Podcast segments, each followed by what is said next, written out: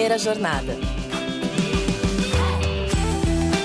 Salve, salve! Sejam todos muito bem-vindos a mais um episódio do Primeira Jornada, um programa papo reto feito pela SPM que te ajuda a escolher uma carreira e refletir sobre o seu futuro profissional. Eu sou a Zacoelho e estou aqui para te acompanhar na descoberta desse universo de possibilidades e caminhos do mercado de trabalho.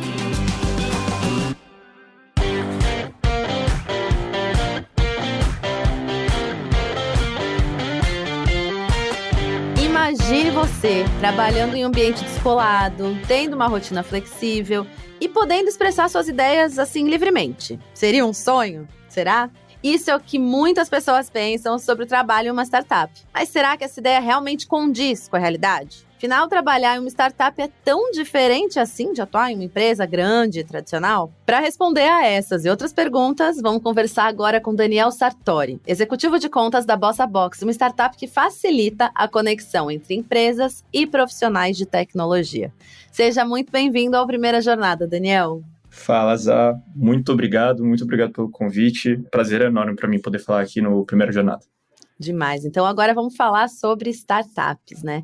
Para começar tudo, como você foi parar em uma startup? Eu comecei a minha carreira, na verdade, trabalhando em grande empresa, tá? Então, o primeiro emprego que eu tive foi numa farmacêutica enorme, e aí eu dei o azar ou a sorte de ter caído num lugar onde a cultura ela era muito diferente de mim. Eu sentia todo dia que eu estava trabalhando e que eu não conseguia ser exatamente eu mesmo ali dentro do ambiente corporativo. Isso era uma coisa que me incomodava muito. Ao mesmo tempo, eu tinha alguns amigos que estavam começando um negócio na SPM. Eu fui aluno da SPM e alguns dos meus colegas de sala estavam começando a flertar com a ideia de desenvolver um, um negócio. Né? Quando a gente estava no último ano, a gente começou a fazer o TCC. O tema do TCC empreendedor, ele foi a empresa que eles estavam construindo.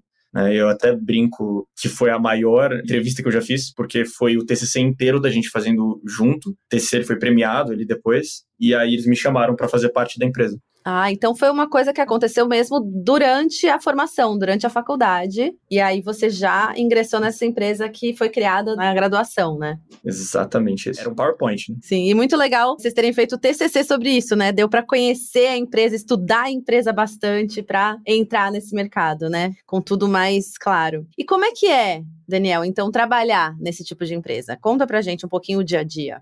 Olha, trabalhar em startup é muito trabalho é um ambiente muito mais descontraído do que uma grande empresa, assim, e isso, nesse sentido, eu me vi muito mais um modelo como esse, só que é bastante trabalho. Você muitas vezes está lidando com uma empresa que está descobrindo o que ela precisa fazer para poder dar certo é diferente você trabalhar num lugar onde as regras estão claras, estão dadas e você tem que seguir meio que aquilo que a empresa está pedindo para você, sabe? Então, assim, você vai precisar suar muito a camisa, mas é muito recompensador, porque a sensação que dá é que o seu trabalho faz muita diferença para o crescimento do negócio, que tem uma colaboração muito grande para poder fazer tudo dar certo, sabe?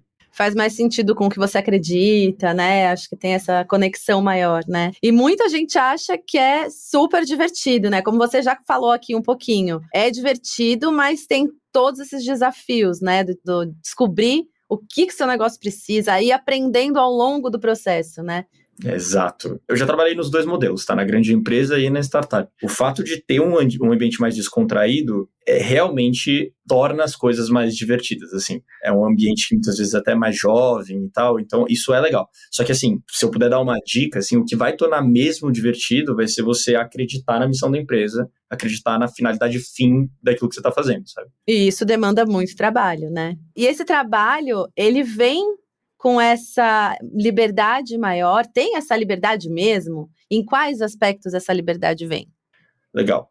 É, é, assim, eu acho que isso vai depender um pouco do estilo de gestão da liderança da startup que você vai entrar. Eu entrei numa startup early stage, né? Uma startup que estava começando do zero. Era o segundo funcionário, era eu e a liderança ali dentro, né? Então, ali, a gente não tem muita gente e tem muita coisa que precisa ser definida, né? Então, isso acaba te dando liberdade para você poder ser mais proativo e para você poder abrir as portas e, e endereçar os desafios que fazem mais sentido para aquilo que você de fato quer resolver. Então, nesse sentido, você tem muita liberdade. A questão é, não é aquela liberdade de eu vou fazer o que eu quero, do jeito que eu quero, na hora que eu quero, né? Mas é, é o espaço para você poder gerar mais impacto se você tiver interesse de fato para fazer isso, sabe? Mais espaço para ideias, assim, para essa coisa mais criativa, você acredita, Daniel?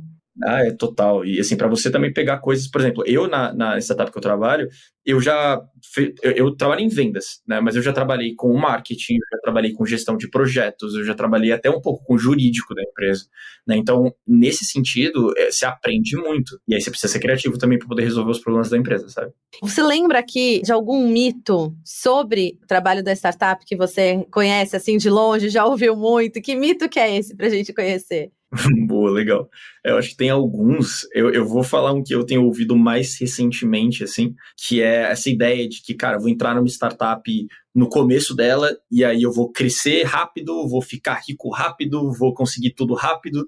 A realidade ela não é bem assim, né? Tipo, as startups elas passam por trancos e barrancos e você, se for entrar no modelo começo, você tem que estar preparado para para guerra quando tiver, quando for necessário, sabe? É uma porcentagem muito pequena das startups que crescem com uma velocidade rápida e muitas vezes as startups não tinham um empreendedor de primeira viagem, né? Então, o pessoal que estava lá já quebrou algumas empresas, já trabalhou muito tempo em grandes empresas, etc.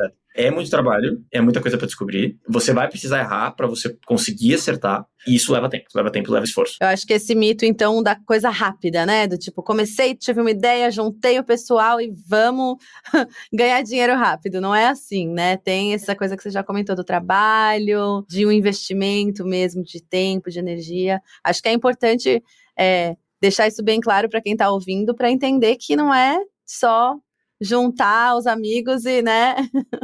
Exatamente. Você tem que saber tomar risco, sabe? E assim, eu no final do dia, assim, eu trabalho bem mais do que eu trabalharia provavelmente numa grande empresa, mas eu trabalho com um sorriso no rosto todo dia. E é isso que faz a diferença para que eu tenha motivação para tocar essa jornada, sabe? Faz toda a diferença do mundo. A gente tem falado bastante sobre isso, sobre se identificar, sobre se sentir conectado com o que você está fazendo. Isso é muito, muito, muito importante. Daniel, agradeço demais a sua presença, foi um papo ótimo. Acho que a gente vai trazer muitas ideias e desejo para quem está ouvindo aqui o nosso episódio. Foi um prazer te receber aqui. Obrigado, Zá, obrigado pelo convite. É muito legal o trabalho que vocês estão fazendo aqui. Vai ser sempre um prazer participar da primeira jornada. A gente volta já. Na ESPM, a inovação não é apenas um diferencial, é uma exigência. Um lugar onde celebramos o inusitado. Aqui, o aprendizado vai além da sala de aula. Vivemos experiências internacionais e aprimoramos habilidades além do tradicional. Criamos networking de verdade, sendo referência na produção de conhecimento. Juntos, vamos liderar o futuro, seja ele qual for. E aí, vem com a gente? ESPM, o inusitado em constante movimento.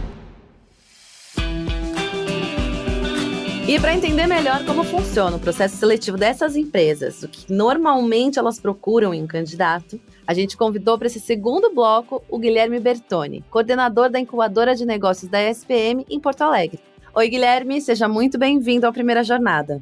Oi, Zá, obrigado pelo convite. Vamos ajudar o pessoal aí. E o que, que as startups esperam dos jovens candidatos? Olha, acho que antes até mesmo de dizer o que, que as startups estão procurando, né, é interessante a gente entender o que, que é uma definição né, do que, que é uma startup. Eu gosto muito da definição do Steve Blank, que ele diz que startup é uma organização temporária para criar um modelo de negócios escalável, né? Então, assim, ninguém quer ser startup para sempre. A empresa quer crescer, quer receber investimentos, enfim, e escalar para se tornar uma empresa de médio, grande porte. Mas neste início, né, quando a startup está na correria, digamos assim, acho que o perfil é saber que é uma relação custo-benefício, digamos assim. Quem for participar né, desse início da empresa, quem entrar lá no momento de fundação, na primeira rodada de contratação, vamos chamar assim, tem uma questão de, pô, eu tenho um pouco de risco e incerteza, né? Se este negócio vai prosperar, vai escalar. Então, assim, como é uma empresa que certamente está tentando trazer uma inovação, está tentando buscar né,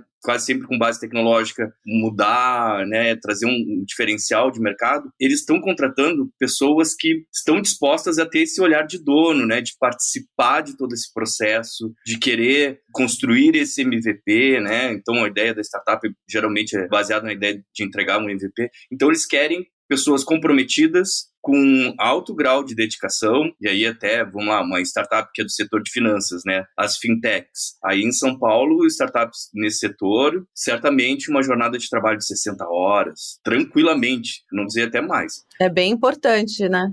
É, tem um comprometimento, assim, uma vontade de querer fazer com que o negócio realmente escale, né? Ele aconteça e vire, né, uma empresa de médio e grande porte. Este profissional, que é um profissional que vai ter que ter conhecimento sobre métodos ágeis, vai ter que ter conhecimento sobre MVP, vai ter que ter essa ideia de olhar de dono, de comprometimento, de resiliência, de saber que todo negócio que é um negócio inovador também gera um pouco de incerteza e risco. A gente está entendendo hoje, por exemplo, desse contexto até de layoffs, enfim, dos investimentos, como deu uma mexida no, no mercado. Mas sim, né, é, a hora que acha uma startup que faz aquele match com os propósitos que a pessoa tem na sua vida e na sua carreira, é um ambiente mágico para se trabalhar. E aí, mais adiante, tem outros benefícios, né? Eh, opções de, das ações, participação, né? talvez crescer mais aceleradamente na carreira do que numa empresa mais tradicional, né? Então evoluir de júnior para pleno para sênior numa velocidade um pouco maior. Então,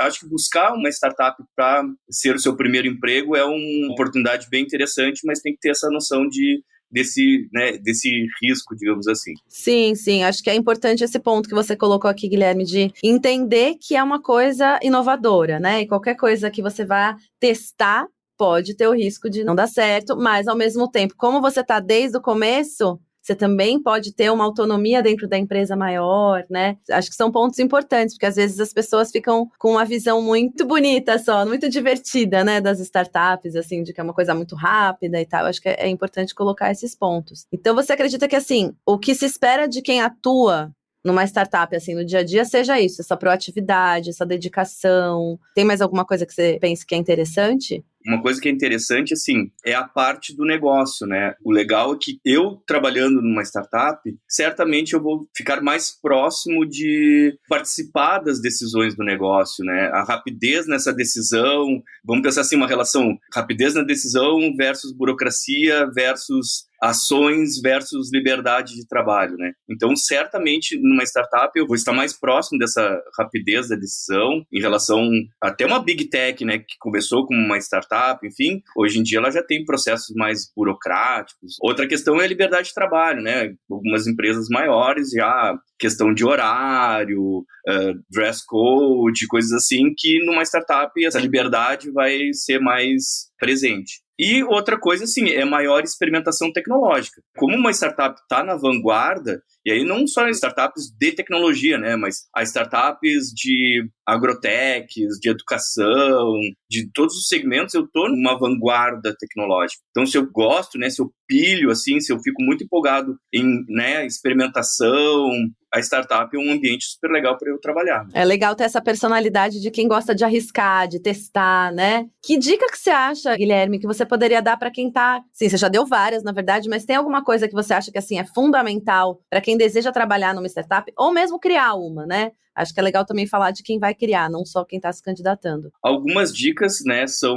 muito em cima dessa visão de Lean Startup, Startup Enxuta, né, que é até um, é um livro muito legal do Eric Ries, que fala desse processo de build, measure, learn, né? Então construir, né, uma solução que busca uh, resolver uma dor, uma necessidade, né, de um grupo de pessoas e já colocar ela na rua, né, já botar ela em prática, medir se aquilo está realmente atendendo aquela demanda. Se não, aprendi, já volto nesse ciclo, pivoto, melhoro. Então, assim, acho que ter esse conceito de que o MVP, né, é uma base para toda startup, né, que realmente vai estar construindo soluções, produtos, serviços e já colocando em prática no mercado rapidamente para verificar se isso é possível. É uma cultura muito do vai lá e faz, né? Então tem que ter essa vontade mesmo, você empreendedor, empreendedora e você, né, colaborador, colaboradora dessa organização. Esse DNA de inovação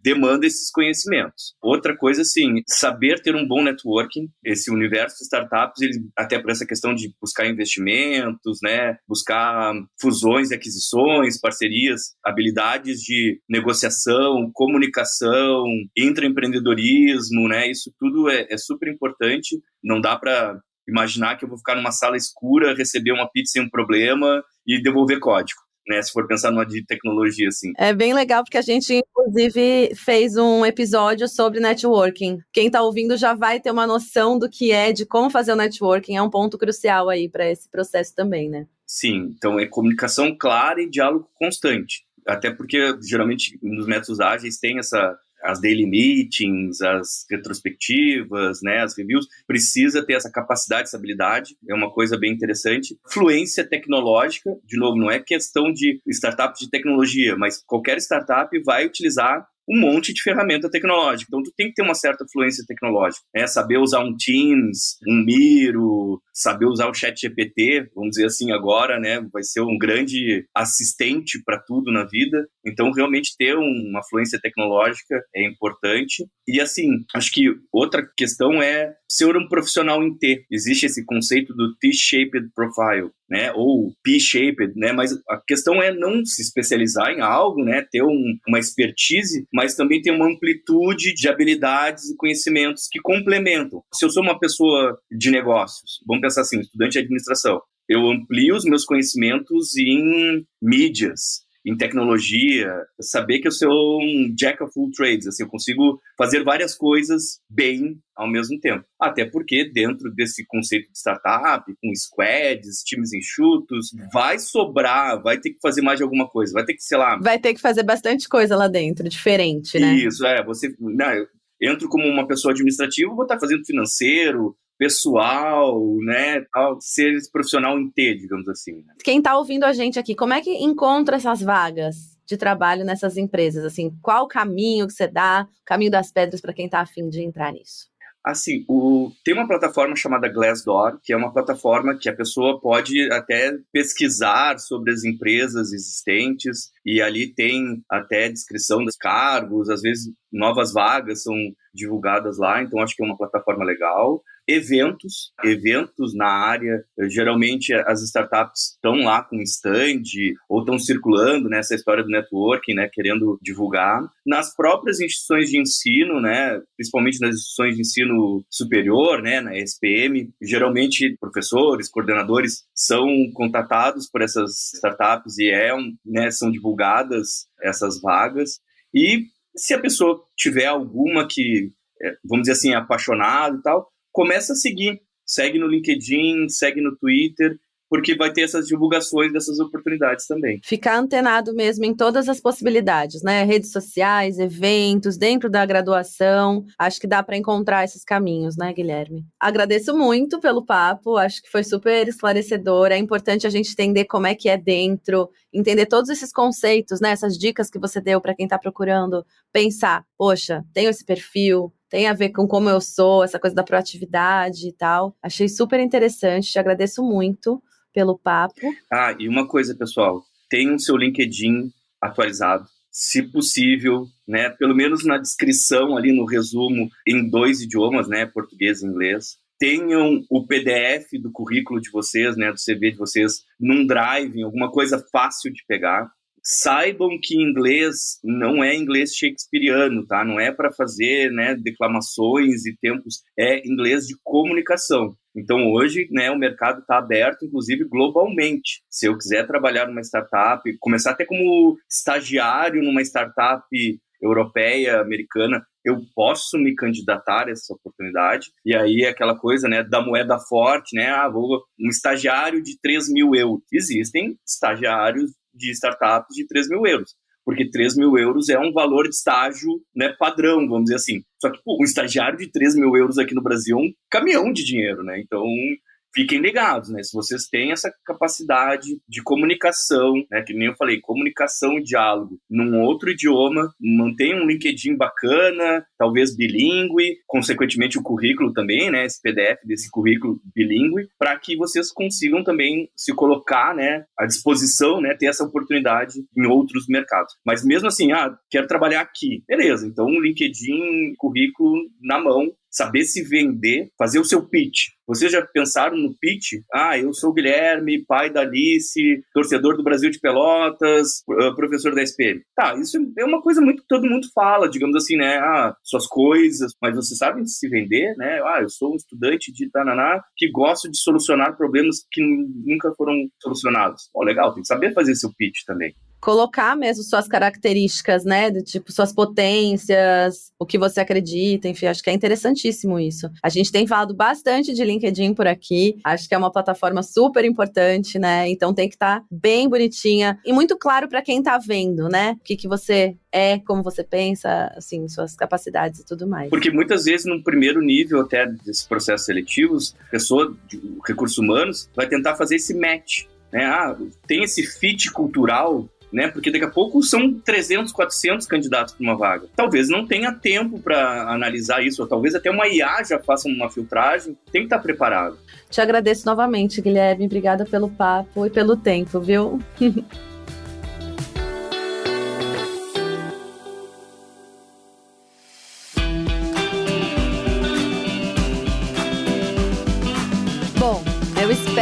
vocês tenham gostado desse episódio do Primeira Jornada. Não esqueçam de nos seguir na sua plataforma de podcasts preferida. E até o próximo, pessoal! Primeira Jornada é produzido pelo Núcleo de Conteúdo da SPM em parceria com a Maremoto. Eu sou a Zá Coelho, host do programa, e trabalhei junto com essa equipe. Concepção, curadoria e produção executiva, Jorge Tarquini e Felipe Oliveira. Roteiro, Maíra Alfradique. Produção, Cecília Fernandes. Técnica de gravação, Andréa Xavier. Edição e sonorização, Felipe Gomes. Coordenação de produção, Danilo Santana Silva. Coordenação de roteiro, Amanda Mira. Coordenação de edição, Adriana Sanches. Coordenação geral Maremoto, Vinícius de Lima. Este podcast foi editado pela Maremoto.